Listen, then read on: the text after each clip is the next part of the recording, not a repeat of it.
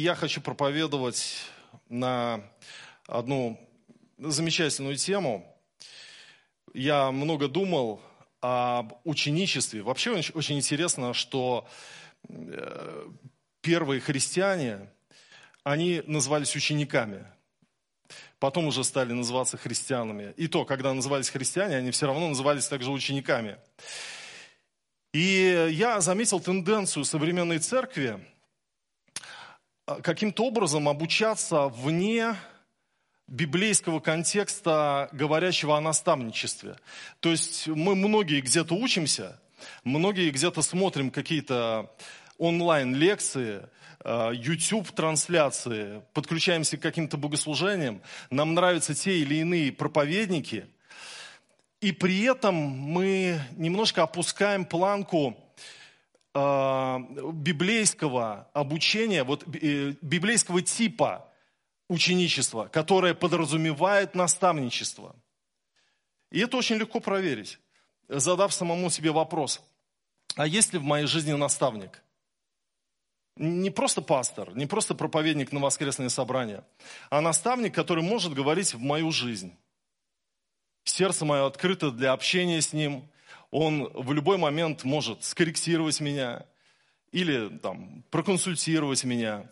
И э, это мой наставник. Или наставники, их может быть несколько человек. Я, когда зачитывался романами Федора Михайловича Достоевского, я потом анализировал, что меня влюбило в «Братья Карамазовы», например, э, или в произведении «Беса», мне оно тоже очень понравилось. Э, меня влюбил образ наставника, в братьях Карамазовых это отец Засима, а в бесах это архиерей Тихон, к которому Ставрогин приходил исповедоваться. И вот, знаете, у меня было такое сладкое чувство, когда я читал э, притяжение. Мне хотелось оказаться на месте Алеши или на месте Николая Ставрогина, чтобы просто пообщаться с этими мудрыми, любящими священниками, людьми, у которых богатый опыт общения с Богом, которые сведущие в Писании, которые очень тонко разбираются в психологии человека, очень глубоко могут э, дать тебе э, какой-то совет. И вы знаете, что интересно, прототипом и э, старца Засимы, и Тихона в бесах – был Тихон Задонский. Это реальный человек, которого любил очень Федор Михайлович. И когда он писал о своем романе «Бесы» редактору Каткову, он написал, не все будут мрачные лица, будут и светлые. В первый раз, например, хочу прикоснуться к одному разряду лиц, еще мало тронутых литературой. Идеалом беру Тихона Задонского. Так сильно повлиял на него этот человек, с которым он имел общение – и на самом деле вот у Тихона Задонского был такой подход к, эм, к исповеди, к тому, чтобы вот ты мог освободиться от груза какой-то зависимости или греха через исповедь, когда ты обнародуешь что-то из своей жизни. Это э, подобно нашим энкаунтерам сегодня. Но это очень интересно. И давайте мы откроем место Священного Писания, Евреям 13 глава, 17 стих. И прочитаем здесь слова апостола Павла. «Повинуйтесь наставникам вашим и будьте покорны, ибо они неусыпно пекутся о душах ваших, как обязаны дать отчет, чтобы они делали это с радостью, а не воздыхая, ибо это для вас не полезно». Вот мы прочитали текст из Священного Писания. Вот почему я говорю о библейском типе обучения о способности к ученичеству, о способности учиться. Потому что Писание нам говорит о наставниках в церкви. Итак, давайте посмотрим на несколько простых выводов из этого текста Писания. Вывод первый. В церкви есть наставники, значит, в моей жизни должны быть наставники или наставник. Да? Второй вывод. Мое христианство будет неполным, если в нем не будет таких понятий, как покорность и повиновение – повинуйтесь наставникам вашим. Какой еще вывод мы можем сделать из этого места Писания? Мы можем осложнять служение наставников своим негативным отношением к ним. А, тут апостол Павел пишет как раз, что повинуйтесь им, они неусыпно пекутся о душах ваших. чтобы они делали это с радостью, а не воздыхая. То есть мы можем повлиять на то, что они будут не с радостью исполнять свое служение. Еще вывод из этого места Писания можно сделать. Наша непокорность не полезна также нам самим. Вот здесь написано, ибо это для вас не полезно. Вот это слово не полезно, это греческое слово, которое переводится так же, как вредно. То есть вредно, когда у тебя испорчены отношения с твоим лидером домашней группы или с твоим наставником.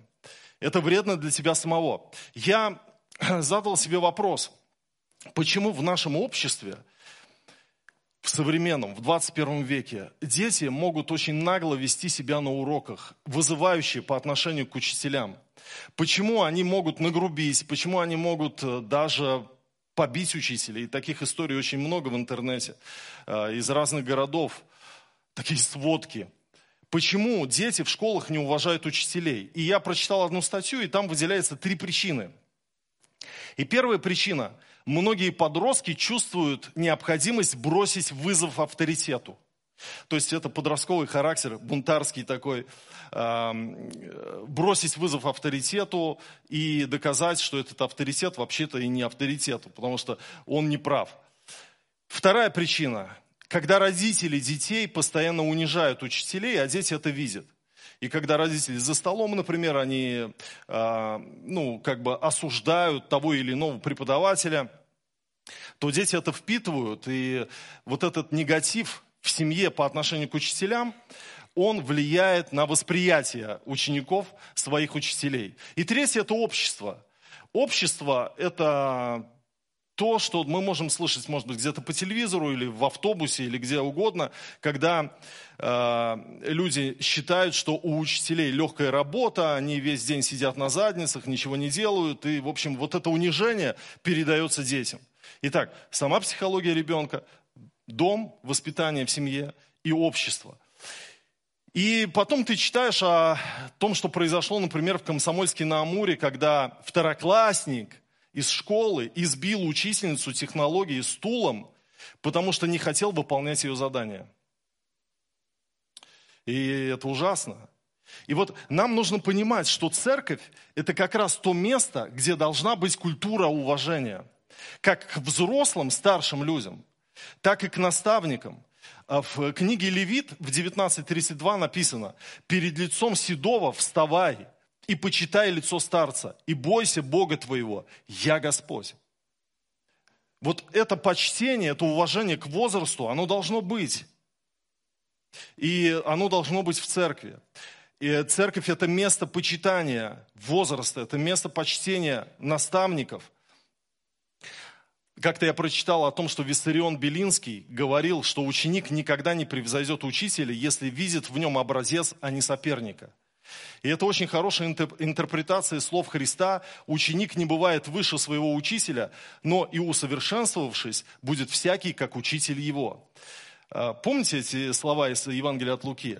Ученик не бывает выше своего учителя. И я раньше размышлял и думал, ну, ну как, ну неправда же. Ну, бывает же, что ученик становится выше, чем учитель. Бывает же, что воспитанник э, спортивной школы, он потом становится олимпийским чемпионом, а его тренер никогда не сыскал даже какого-то вот серьезного, серьезной награды международной. Но важно понимать, что слава ученика является славой и радостью учителя.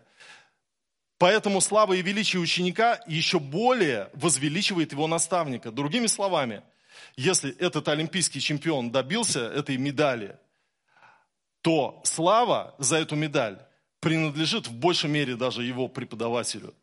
Он его сделал таким, он повлиял на его чемпионство. Поэтому слова Христа абсолютно правдивы, абсолютно логичны. Я уверовал в далеком 92 году. И я уверовал раньше, пастора Сергея Михеева, который является старшим пастором Содружества церквей, церквей Скинии Веры в городе Сызрани. Но его поставили пастором. Я помню, как он пришел в церковь, у него были проблемы, и мы молились за него, потому что были сложные обстоятельства. Я помню, как он пришел с Мариной, своей женой, вот только недавно осознал, что какими молодыми мы были. Мне было где-то, может быть, лет 17, а ему 29. А, и прошло вот, ну, сколько-то лет после того, как он уверовал, и пастор, который был пастором в нашей церкви, уехал, а за себя оставил старшим пастором Сергея Михеева. И в моем сердце была такая дилемма. Ну, я же раньше уверовал. Я вообще, когда уверовал, я сразу же и проповедовать начал. Потому что да, в баптистской церкви, куда я ходил на курсы, мне давали возможность говорить слово, проповедовать. Потом у пятидесятников на группе я тоже там делился словом. И я как бы уже и опыт имел проповеднический, и наставлял других людей. И здесь не я старший пастор, а тот, кто позже меня уверовал. И я помню, я говорил, Господь, я принимаю этого человека как своего пастора. Я буду, я буду в духе покорности по отношению к нему. И на самом деле это очень сильно благословило меня. Я помню те уроки, которые я получил через его служение. Я помню, как э, он очень трезво отрезвлял, когда мы вот осуждали падение какого-то великого служителя. Он говорил, братья, нам бы устоять.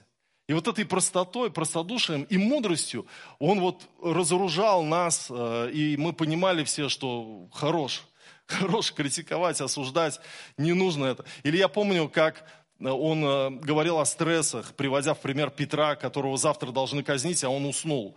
Он говорит, при всякой непонятной ситуации ложись спать. Я помню эти наставления о вере, когда мы э, хотели чего-то достичь и говорили о каких-то больших суммах, что вот это здание, оно столько стоит, или вот эта аппаратура, или этот экран, э, там, миллион стоит, это где же такие деньги? И он, и он всегда вот, вот сеял дух веры и говорил, да это копейки.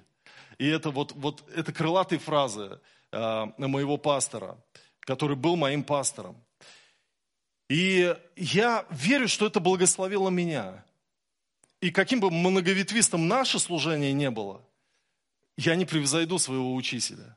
Потому что мой успех – это его успех. И я вспоминаю также, когда уверовал, я познакомился с тетей Валей.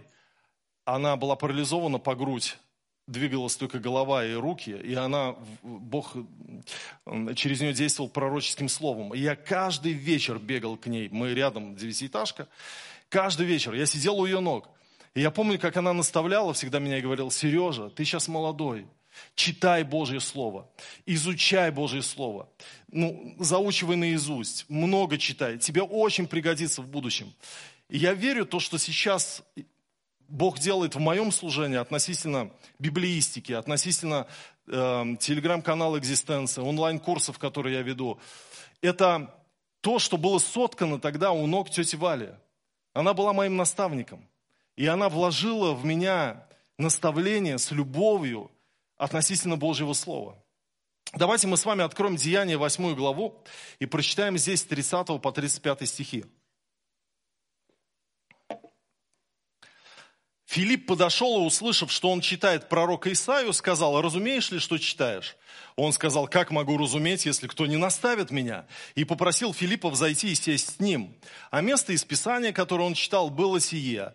Как овца веден был он на заклание, и как агнец пред стригущим его безгласен так он не отверзает уст своих. В уничижении его суд его совершился, но род его кто разъяснит? Ибо вземлется от земли жизнь его. Евнух же сказал Филиппу, прошу тебя сказать, о ком пророк говорит это? О себе ли или о ком другом? Филипп отверз уста свои и, начав от всего Писания, благовествовал ему об Иисусе. Обратите внимание на саму ситуацию. Едет не просто Евнух – вы представляете, кто такой Емнух? Это тот, которого кастрировали для того, чтобы он женщин царских не касался, он был представлен гарему. Но это не просто Емнух, это вельможа. Это вельможа африканской страны. Он ездит на колеснице, он не ездит на осле. Вот когда Христос, э, когда Мария с Иосифом, они э, передвигались, они на осле передвигались. Но за большие деньги только можно было иметь колесницу или у высокопоставленных людей. И он ездит на колеснице. Значит, у него э, упряжь э, лошадей. Он ездит на колеснице. И Бог дает увидеть ему Филиппа. Филипп видит этого евнуха. И 31 стих, внимание. Он сказал, как могу разуметь, если кто не наставит меня? И попросил Филиппа взойти и сесть с ним. Это удивительно. Человек высокопоставленный. Он ехал из, э, после поклонения в Иерусалиме. Он был прозелитом, он был верующим в иудейского Бога. У него было Писание в руках. Писание не каждый мог иметь. Это дорого стоило, чтобы вот так вот свиток такой иметь дома. И он читал читал Писание, и вдруг увидел Филиппа. И тот говорит, ты понимаешь, что читаешь? А он говорит, как я могу понять, если кто не наставит меня? И обратите внимание, 34 стих. Евнух же сказал Филиппу, прошу тебя сказать, о ком пророк говорит это? О себе ли или о ком другом? Вот способность учиться открывает перед тобой возможность войти в Божье предназначение. Способность учиться вот этот дух, когда ты можешь смирить себя, как этот вельможа, этот евнух, этой эфиопской царицы. Он смирил себя перед Филиппом и сказал, наставь меня. Как я могу понимать, если кто не наставит меня? И тогда Бог подействовал, и он был спасен. И сегодня многие кичатся своими знаниями и не задают вопросы наставникам. И это есть духовная гордость когда у тебя нет вот этого покорного духа, прийти с вопросом к наставнику. Давайте вспомним 12-летнего Иисуса Христа. Его потеряли родители. Когда они его нашли, нашли его где? В храме. И в Луки 2.46 мы читаем, через три дня нашли его в храме, сидящего посреди учителей, слушающего их и спрашивающего их. То есть Иисус Христос он и слушал учителей, и спрашивал. Конечно, вы можете сказать, но дальше написано, что они дивились его ответом, то есть он и отвечал сам. Но при этом он вступал в дискуссию без бунтарского духа, а вот с, именно вот с таким смирением, будучи сыном Божьим, 12-летним, но все равно сыном Божьим. Давайте мы откроем 2 Тимофею 4.3. Второе послание Тимофею, 4 глава, 3 стих. «Ибо будет время, когда здравого учения принимать не будут, но по своим прихотям будут избирать себе учителей, которые листили бы слуху. Мне кажется, мы живем в такое время сейчас. Люди выбирают себе учителей, причем не только в религиозной сфере, в сфере всего, где они что-то услышат, и они выбирают себе учителей, и то, что им нравится, они воспринимают, а то, что не нравится, отсеивают. И вот тогда мы должны задать вопрос, а чем отличаются интернет-учители от наставников в церкви? Нет ничего плохого в интернет-преподавателях, я сам интернет-преподаватель. Но при этом мы пропагандируем культуру наставничества – ты можешь учиться у меня, как учителя, по интернету на онлайн-курсе. Но у тебя при этом не я наставник, у тебя наставник в твоей поместной церкви.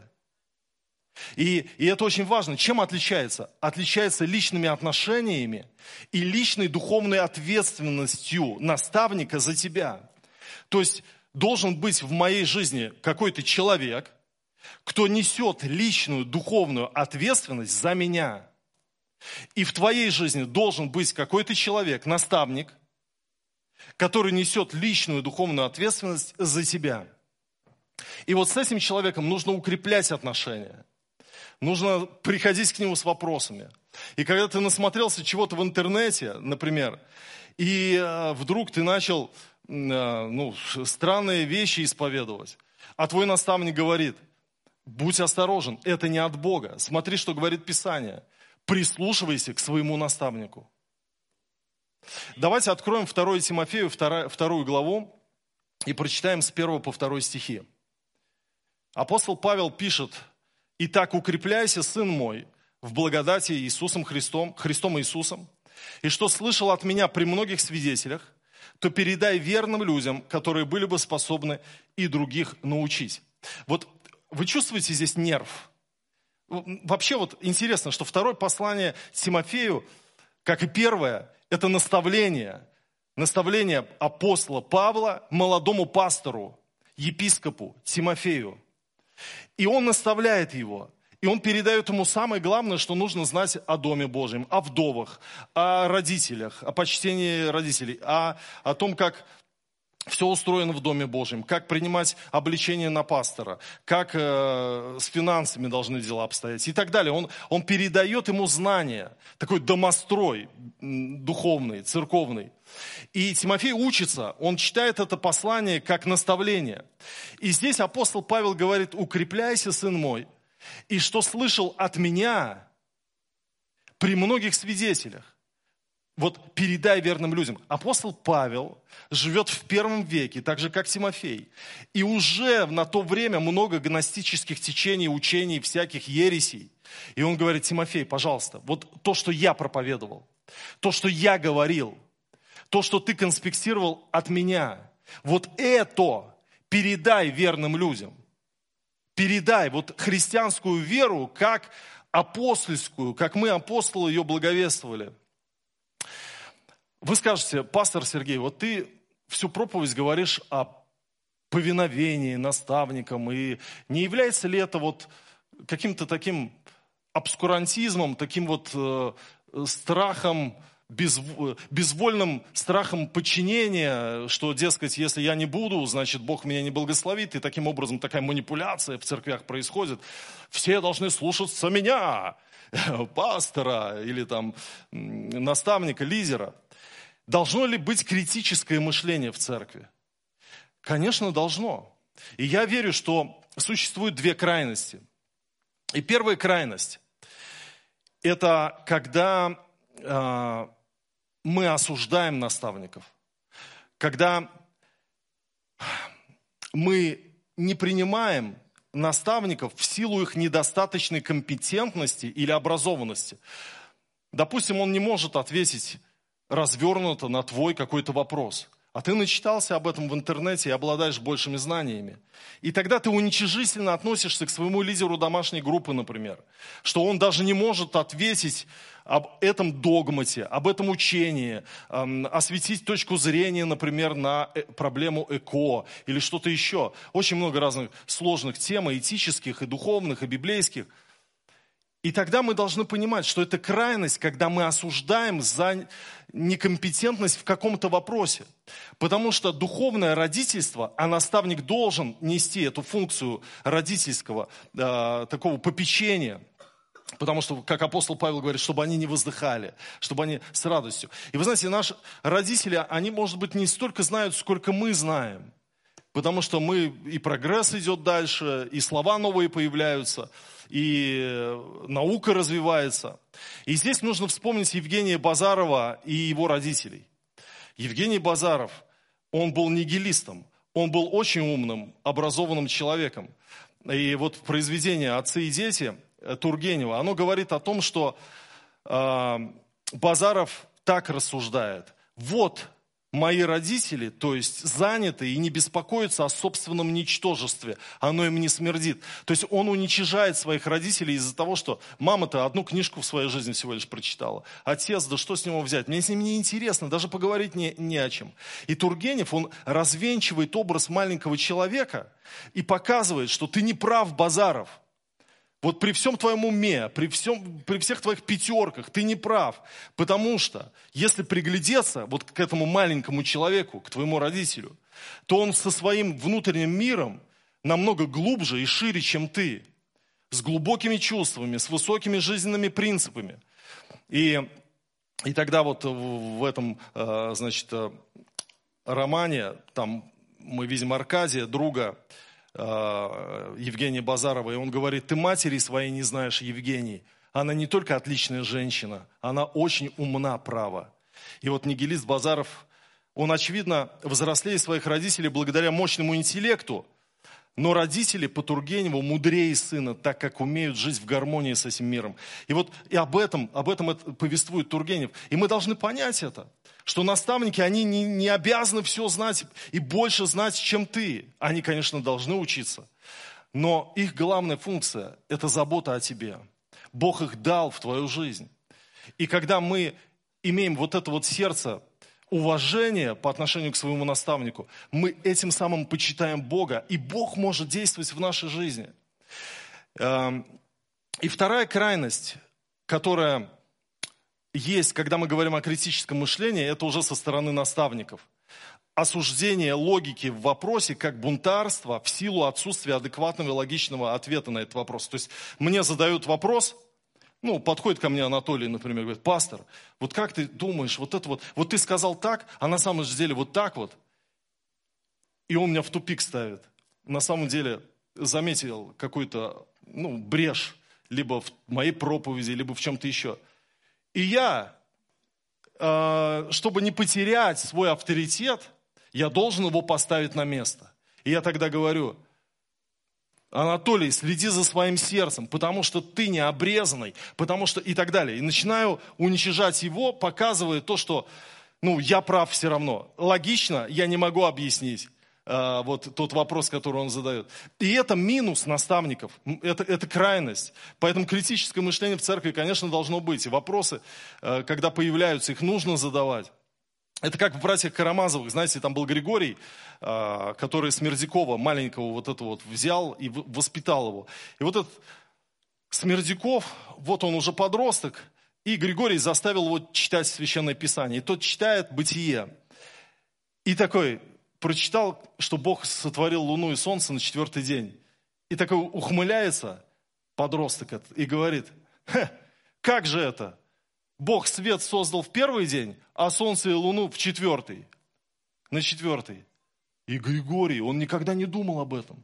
Это никогда не приходило к нему даже на разум, он, он не размышлял. Он, что? Сейчас я тебе скажу. Почему? И берет ему за трещину просто фу. И тот падает, Смердяков. И э, первый раз в жизни случилось у него подучие. Вот с тех пор он был болен э, этой болезнью. То есть э, вот, этого не должно тоже быть в церкви. Когда у человека адекватный вопрос какой-то по Библии, по жизни, о церкви, о людях, и когда тебя просто э, игнорируют или ставят на место властью, это минус этой церкви. И у нас не должно быть такого. Наставники должны быть адекватными, признавать свои какие-то где-то ошибки, объяснять, искать объяснения, налаживать диалог, быть в диалоге с, с людьми. Это очень-очень важно. Ну, и я хотел бы сказать о том, что апостол Павел передает Тимофею в этой второй главе знания и говорит, вот прими то, что я проповедовал. И в восьмом стихе написано, помни Господа Иисуса Христа, от семени Давидова, воскресшего из мертвых, по благовествованию моему. И можно сказать, что апостол пишет епископу и говорит, помни Иисуса Христа? Ну как это может быть, что епископ может забыть Иисуса Христа? И на самом деле мы здесь должны понять вот в контексте. Помни Господа Иисуса Христа от семени Давидова, воскресшего из мертвых, по благовествованию моему, как я проповедовал. Потому что в то время уже появились гностические учителя, которые говорили, что Иисус Христос был как дух, как призрак, он не был в теле. Потому что, ну, он не может быть в теле, тело это бренное, тело это проклятие. И поэтому нам казалось, что он ест. Нам казалось, что он идет с нами. А на самом деле он был в духе. И он не воскресал, потому что он не был в теле. И Павел говорит, слушай, Тимофей, помни вот этого Иисуса Христа, которого я проповедовал. Иисуса Христа, как человека от семени Давидова, воскресшего из мертвых, по благовествованию моему. Вот в чем дело. Я верю, друзья, что Бог хочет, чтобы у нас был диалог с наставниками, чтобы у нас была способность учиться, чтобы мы э, могли с вами э, с покорностью воспринимать своих духовных учителей. И в моей жизни вот тетя Валя парализованная, она стала моей кормилицей, воспитательницей, духовной мамой.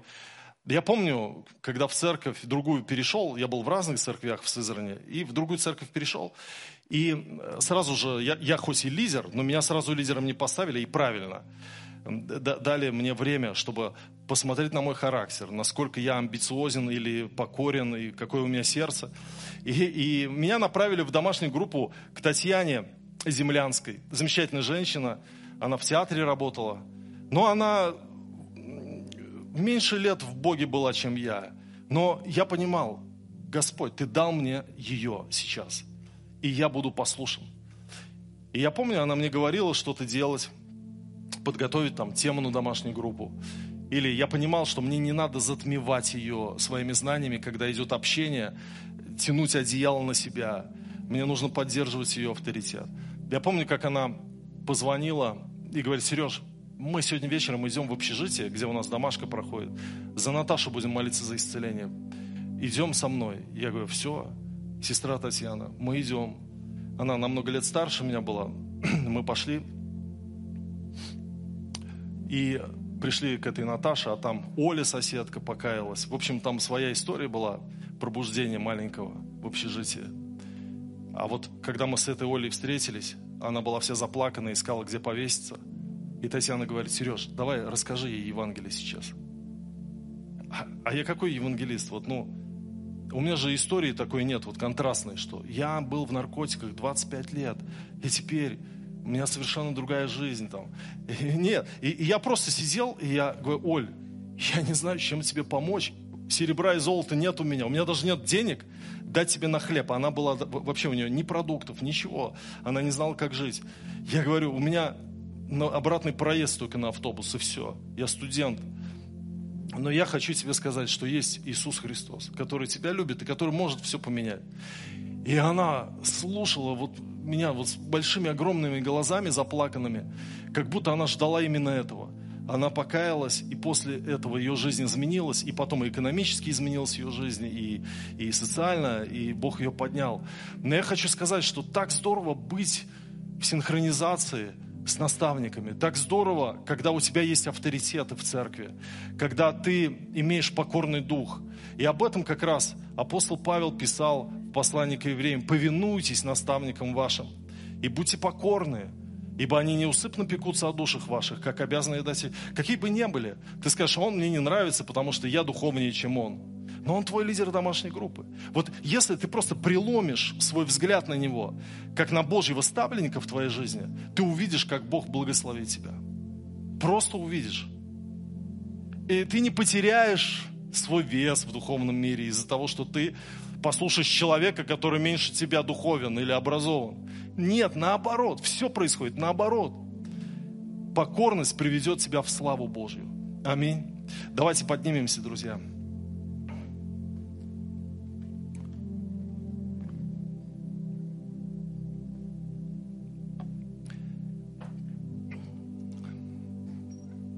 Давайте помолимся об этой способности учиться. Учиться у людей, которые окружают нас – иметь вот это сердце, как у Евнуха, у вельможи, который сказал, Филипп, ну, если ты меня не наставишь, я не знаю, как понимать это место Писания. И вот готовность, чтобы тебя наставили, готовность учиться от кого-то. Пусть Бог даст нам такое сердце. Господь, мы благодарим Тебя. Боже, мы молимся о культуре почтения в нашей церкви. Мы молимся о том, чтобы нам воспринимать наставников, которых Ты нам дал, чтобы нам уважительно к ним относиться, уважительно относиться к возрасту, к учителям, к наставникам, к лидерам, чтобы Ты помог нам воспринимать мудрость, исходящую через них, Господь, чтобы Ты помог нам наладить с ними диалог, чтобы у нас не было гордого сердца, но чтобы у нас было смиренно мудрее. Мы просим Тебя об этом во имя Господа нашего Иисуса Христа. Аминь.